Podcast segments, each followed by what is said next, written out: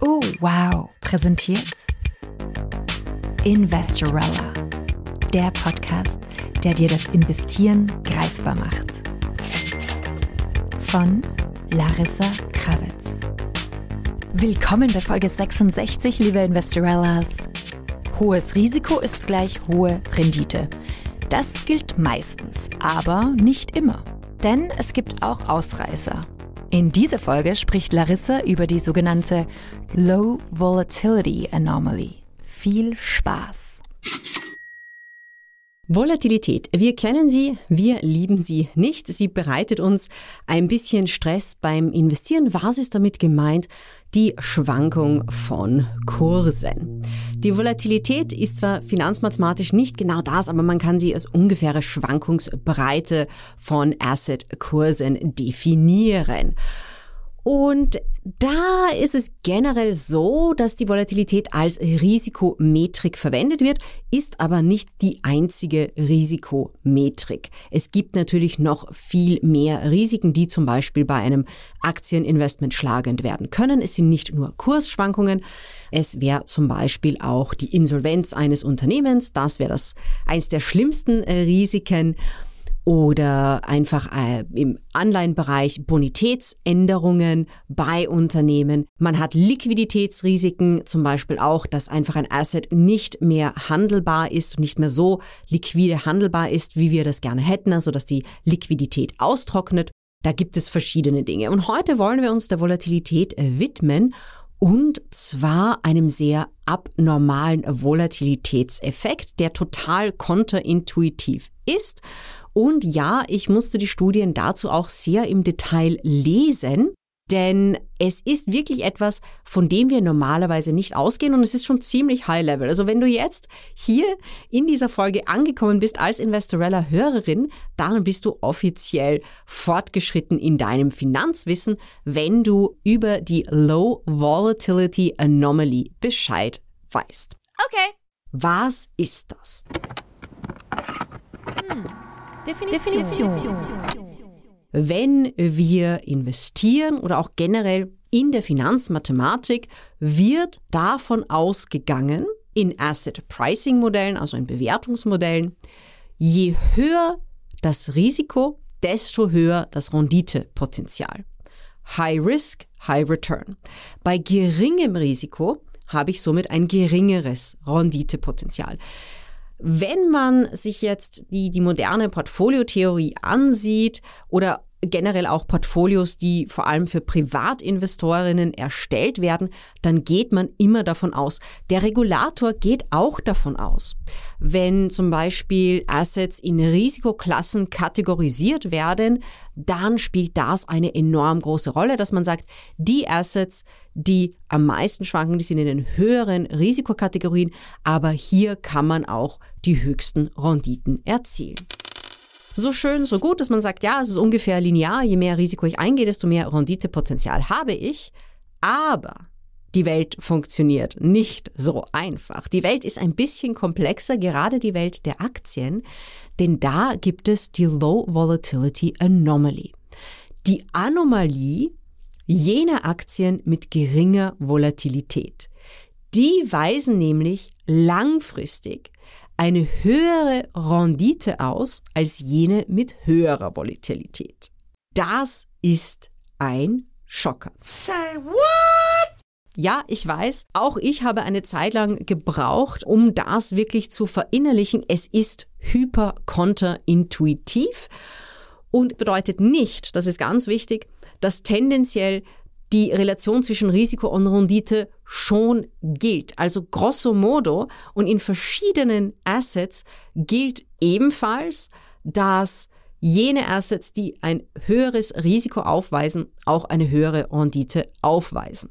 Für diese Low Volatility Anomaly gibt es verschiedene Gründe. Und es gibt sehr viele Studien. Diese Studien sind alle relativ jung. Also die, die stammen tendenziell aus den letzten zehn Jahren. Also man muss bedenken, dass, dass diese Anomalie eigentlich erst die letzten zehn Jahre im Detail erforscht wurde. Und Forscherinnen haben sich natürlich auch darüber Gedanken gemacht, naja, warum ist das eigentlich so?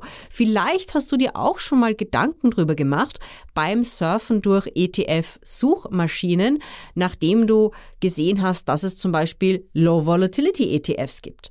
Von großen Indizes gibt es quasi die Subindizes mit jenen Aktien, die eine geringe Volatilität haben. Und vielleicht hast du dich gefragt, wer würde sowas kaufen?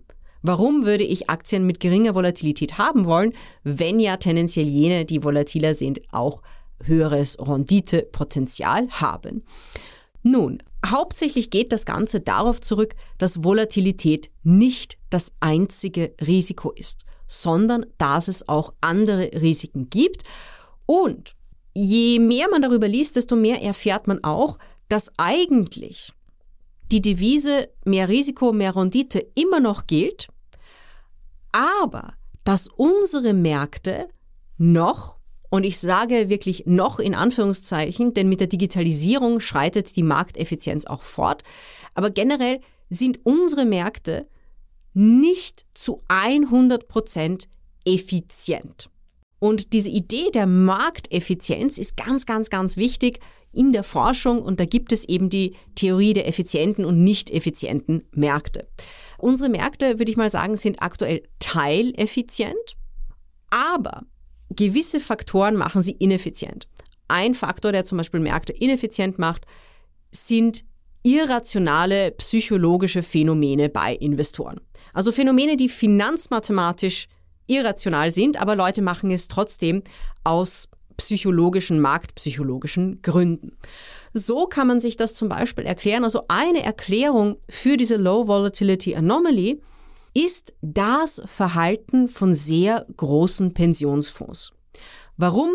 Sehr große Pensionsfonds partizipieren massiv am Aktienmarkt, aber sie lassen tendenziell die Finger von Hochrisikoaktien. Natürlich, Sie sind ein Pensionsfonds, Sie haben Risikolimitierungen, Sie wollen in hypervolatilen Aktien einfach nicht drin sein, weil sie sich diesen Nervenkitzel ersparen wollen. Und sie sagen auch, okay, wir wollen einfach eine gewisse Rendite erzielen. Wir streben nicht an, die super, super hohe Rendite zu erzielen, denn das Risiko, das wir dafür eingehen müssten, das ist uns zu hoch.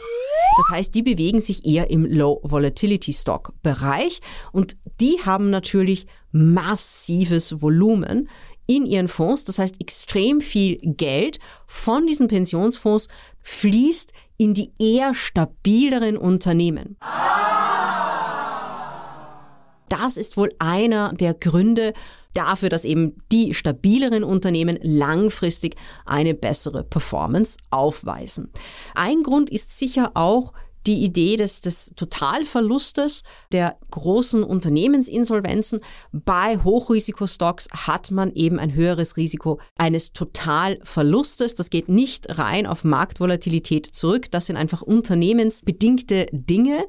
Und Pensions, also gerade große, stabile Investoren wie Pensionsfonds wollen sich natürlich davon auch eher fernhalten, aber sie sind nicht die einzigen. Wenn man in ähm, Aktieninvestments unterwegs ist, gerade in Einzelaktien als Privatinvestorin, beginnt man normalerweise oder idealerweise auch mit sogenannten Blue Chips, mit den eher großen, sicheren Unternehmen. Wenn man das sieht, unter den top getradeten Unternehmen sind immer einige Unternehmen, die gehypt sind, aber es gibt auch immer wieder Klassiker und das sind eben diese Blue Chips, diese relativ großen, bekannten, sehr stabilen Unternehmen. Diese Kreuzfahrtschiffe, wenn man so will, diese Coca-Colas, McDonald's, solche Dinge, die tauchen das sehr, sehr, sehr oft in Portfolios von großen Pensionsfonds, aber auch von Privatinvestoren auf. Und man kann sagen, aufgrund des Phänomens, dass sehr viel Sicherheit in diesen Unternehmen gesucht wird, haben sie natürlich auch immer eine gewisse, also gewisse Cash-Inflows und dadurch steigen die Kurse dieser Unternehmen ebenfalls. Also die Leute zahlen hier für die Sicherheit. Das ist ein vermuteter Grund für die Low Volatility Anomaly. Und es gibt noch einen weiteren. Und dieser weitere Grund ist etwas weniger intuitiv. Das wären Zinsen. Es gibt eine Studie, die einiges an Evidenz dafür findet, dass Unternehmen, die weniger zinssensitiv sind, also die weniger unter hohen Zinsen leiden, genau in diese Gruppe fallen. Also dass eher die sehr stabilen Unternehmen weniger leiden, wenn zum Beispiel die Zinsen erhöht werden. Das ist logisch. Hm. Warum? Diese stabilen Unternehmen zahlen tendenziell Dividenden. Wachstumsaktien, also ähm, sehr schnell wachsende Unternehmen, normalerweise nicht. Und wenn du als Investorin die Entscheidung triffst, sagen wir mal, die Zinsen sind etwas höher, dann kannst du sagen, okay, ich nehme 3,8 Prozent Fixzinsen bei einer Staatsanleihe oder ich nehme 4, 4,5 Prozent Dividende von einem relativ sicheren Unternehmen oder ich nehme null Dividende und das Kurspotenzial von einem vielversprechenden Tech-Unternehmen. Je höher die Zinsen sind, desto höher sind die Opportunitätskosten für das vielversprechende Wachstumsunternehmen. Wenn die Zinsen bei Null sind oder um Null herum, so wie es eine Zeit lang der Fall war, dann ist natürlich das Wachstumsunternehmen wesentlich attraktiver, weil dann sagt man, hey, Fixzinsen kriege ich weder in Staatsanleihen noch auf meinem Sparkonto. Was mache ich in diesem Bereich? Da sind eben Unternehmen mit einem hohen Potenzial sehr, sehr, sehr attraktiv. Das ist das eine. Und das andere ist natürlich, dass Unternehmen, Wachstumsunternehmen, im Gegensatz zu den stabilen Unternehmen. Die stabilen Unternehmen haben kein Problem mit äh, so Anleihen zu begeben oder Finanzierungen zu bekommen. Das sind große, stabile Unternehmen. Wachstumsunternehmen, da ist das Risiko für finanzierende Banken oder Anleihengläubigerinnen natürlich viel höher. Es ist ein Wachstumsunternehmen, sehr oft sind diese Unternehmen nicht profitabel, schreiben noch rote Zahlen, weil sie ihr ganzes Geld für Research and Development, für Marketing ausgeben. Das heißt, die haben natürlich ganz andere Finanzierungskosten. Und wenn die Zinsen steigen, dann haben sie natürlich wesentlich höhere Finanzierungskosten. Das heißt, sie tun sich dann beim Wachsen wesentlich schwerer. Und das ist auch ein Faktor, der eben in diese Überperformance dieser stabilen Unternehmen einfließt. Das sieht man ganz gut immer dann in Krisenzeiten, dass zum Beispiel kleinere Wachstumsunternehmen wesentlich stärker von Crashes betroffen sind als die großen, stabilen Flaggschiffe. Also man sieht das zum Beispiel, wenn man sich den S-DAX ansieht oder Small Caps, die einfach volatiler sind als die großen Unternehmen, die großen stabilen Unternehmen. Das ist übrigens auch interessant und das ist noch nicht hinreichend erforscht, der Small Cap Bias und die Low Volatility Anomaly, wie die beiden miteinander quasi koexistieren, ob sie koexistieren, ob die Low Volatility Anomaly auch im Bereich der Small Caps gilt.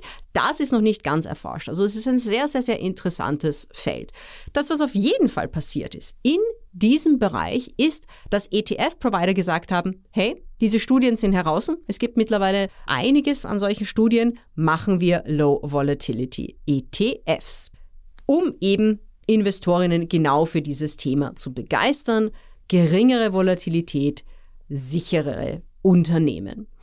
Das ist ganz spannend. Also Low Volatility ETFs sind im Vergleich zu Standard-ETFs natürlich einen Blick wert, vor allem einmal um zu sehen, welche Unternehmen sind da eigentlich drin. Und jetzt ist auch das Spannende, wenn das bekannt ist, diese Low Volatility Anomaly, das heißt, wenn jetzt mehr und mehr Leute, zum Beispiel auch jene, die diesen Podcast hören, erfahren, dass es das gibt, dann hat das, und das, das gibt es bei finanzmathematischen Strategien immer wieder, dann hat das eigentlich ähm, den sehr spannenden Effekt, dass dann äh, noch mehr Leute sagen, okay, naja, wenn es das gibt, diese Anomalie, dann möchte ich sie auch ausnutzen. Und das kann dazu führen, dass sich das Ganze temporär verstärkt, aber es kann auch dazu führen, dass mit der Zeit das ganze Phänomen sehr, sehr, sehr, sehr, sehr bekannt wird und dass man es als Investorin nicht mehr so gut nutzen kann, weil viele Leute sich darauf fokussieren. Wann ist das Ganze besonders spannend? Äh, Low Volatility Aktien sind besonders für jene spannend, die sagen, okay, ich möchte auf gute Aktienrenditen nicht verzichten, aber ich tue mir ein bisschen schwer mit diesen starken Schwankungen. Es ist nicht so, dass Low Volatility Aktien gar nicht schwanken. Sie haben nur tendenziell eine etwas geringere Volatilität als sehr gehypte oder sehr ambitionierte Wachstumsunternehmen. Und das ist eben auch die Sache, sehr viele Menschen, die in Aktien investieren wollen, die sagen dann, puh, ich, ich tue mir einfach schwer damit, ich will in Aktien investieren, aber diese ganze Volatilität, das bereitet mir schlaflose Nächte, das bereitet mir Kopfschmerzen. Für die ist natürlich auch eine gewisse Beruhigung zu sagen, Unternehmen, die relativ sicher sind, die relativ stabil sind, das bedeutet nicht zwangsläufig, dass man hier eine wesentlich geringere Rendite einfährt. Das Gegenteil, sondern wenn man in sehr stabile Unternehmen investiert, eben jene mit geringerer Volatilität, dann ist es sogar wahrscheinlich, dass man auf sehr, sehr, sehr lange Sicht eine leicht bessere Rendite lukrieren kann. Das ist das, worauf die aktuellen Studien in der Finanzmathematik hinweisen. Aber noch ganz, ganz, ganz, ganz wichtig, dieses Research ist ziemlich, ziemlich neu. Also das gibt es erst seit einigen wenigen Jahren und in diesem Bereich wird noch sehr, sehr, sehr stark geforscht. Das heißt, wenn du das Thema spannend findest, dann in den Show Notes findest du einige Studien dazu. Dann kannst du mal ein bisschen Research machen. Dann kannst du dir mal ähm, Low Volatility ETFs ansehen, wie sich die gegenüber anderen ETFs verhalten, ein bisschen recherchieren. Aber bitte bedenke, dass diese Erkenntnisse in der finanzmathematischen Historie gesehen noch relativ neu sind und dass da noch einige Fragen offen sind. Das heißt, nein, einerseits, der Podcast ist natürlich keine Wertpapierberatung und andererseits ist das definitiv keine Ansage dazu, all deine ETFs über Bord zu werfen und deine ganze Kohle in Low Volatility ETFs zu werfen. Nein, das bitte nicht. Das, was dir dieser Podcast gibt, ist ein Anstoß, dich in das Thema weiter einzulesen und einmal auch mit dem Gedanken zu spielen, dass du, um richtig tolle Renditen zu erzielen, nicht derart viel Risiko auf dich nehmen musst, dass du schlaflose Nächte hast. Das war Folge 66 von Investorella. Wenn du diesen Podcast unterstützen magst, dann schreib uns doch bitte eine nette Bewertung und einen Kommentar in deiner Podcast-App oder teile die Folge mit anderen.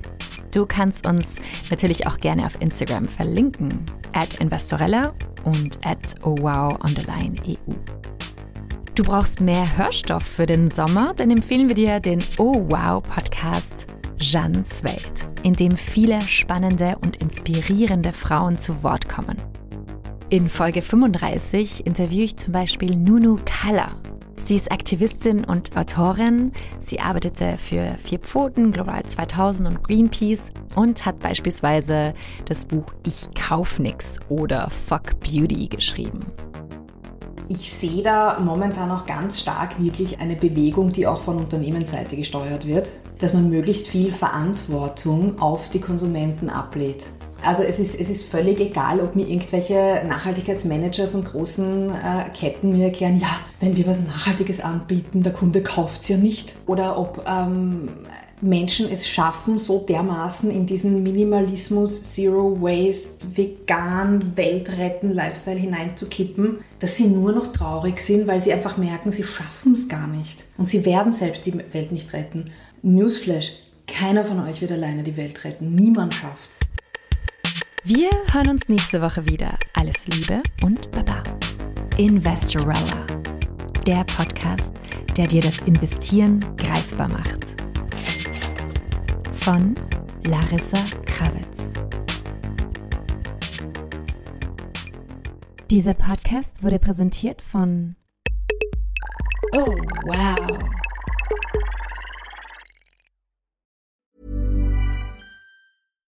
If you're looking for plump lips that last, you need to know about Juvederm lip fillers. With Juvederm Volbella XC and Juvederm Ultra XC, your lip look, whether it's subtle or bold, can last up to one full year with optimal treatment and no additional maintenance. Find a licensed specialist and see if it's right for you at juvederm.com today. That's J U V E D E R M.com. Add fullness to lips in adults over 21 with Juvederm Volbella XC or Juvederm Ultra XC. Do not use if you have severe allergies or a history of severe allergic reactions, or if you're allergic to lidocaine or the proteins used in Juvederm. Tell your doctor if you have a history of scarring or taking medicines that decrease the body's immune response or that can prolong bleeding. Common side effects include injection site redness, swelling, pain, tenderness, firmness, lumps, bumps, bruising, discoloration, or itching. As with all fillers, there's a rare risk of unintentional injection into a blood vessel, which can cause vision abnormalities, blindness, stroke, temporary scabs, or scarring. For full important safety information, visit juvederm.com.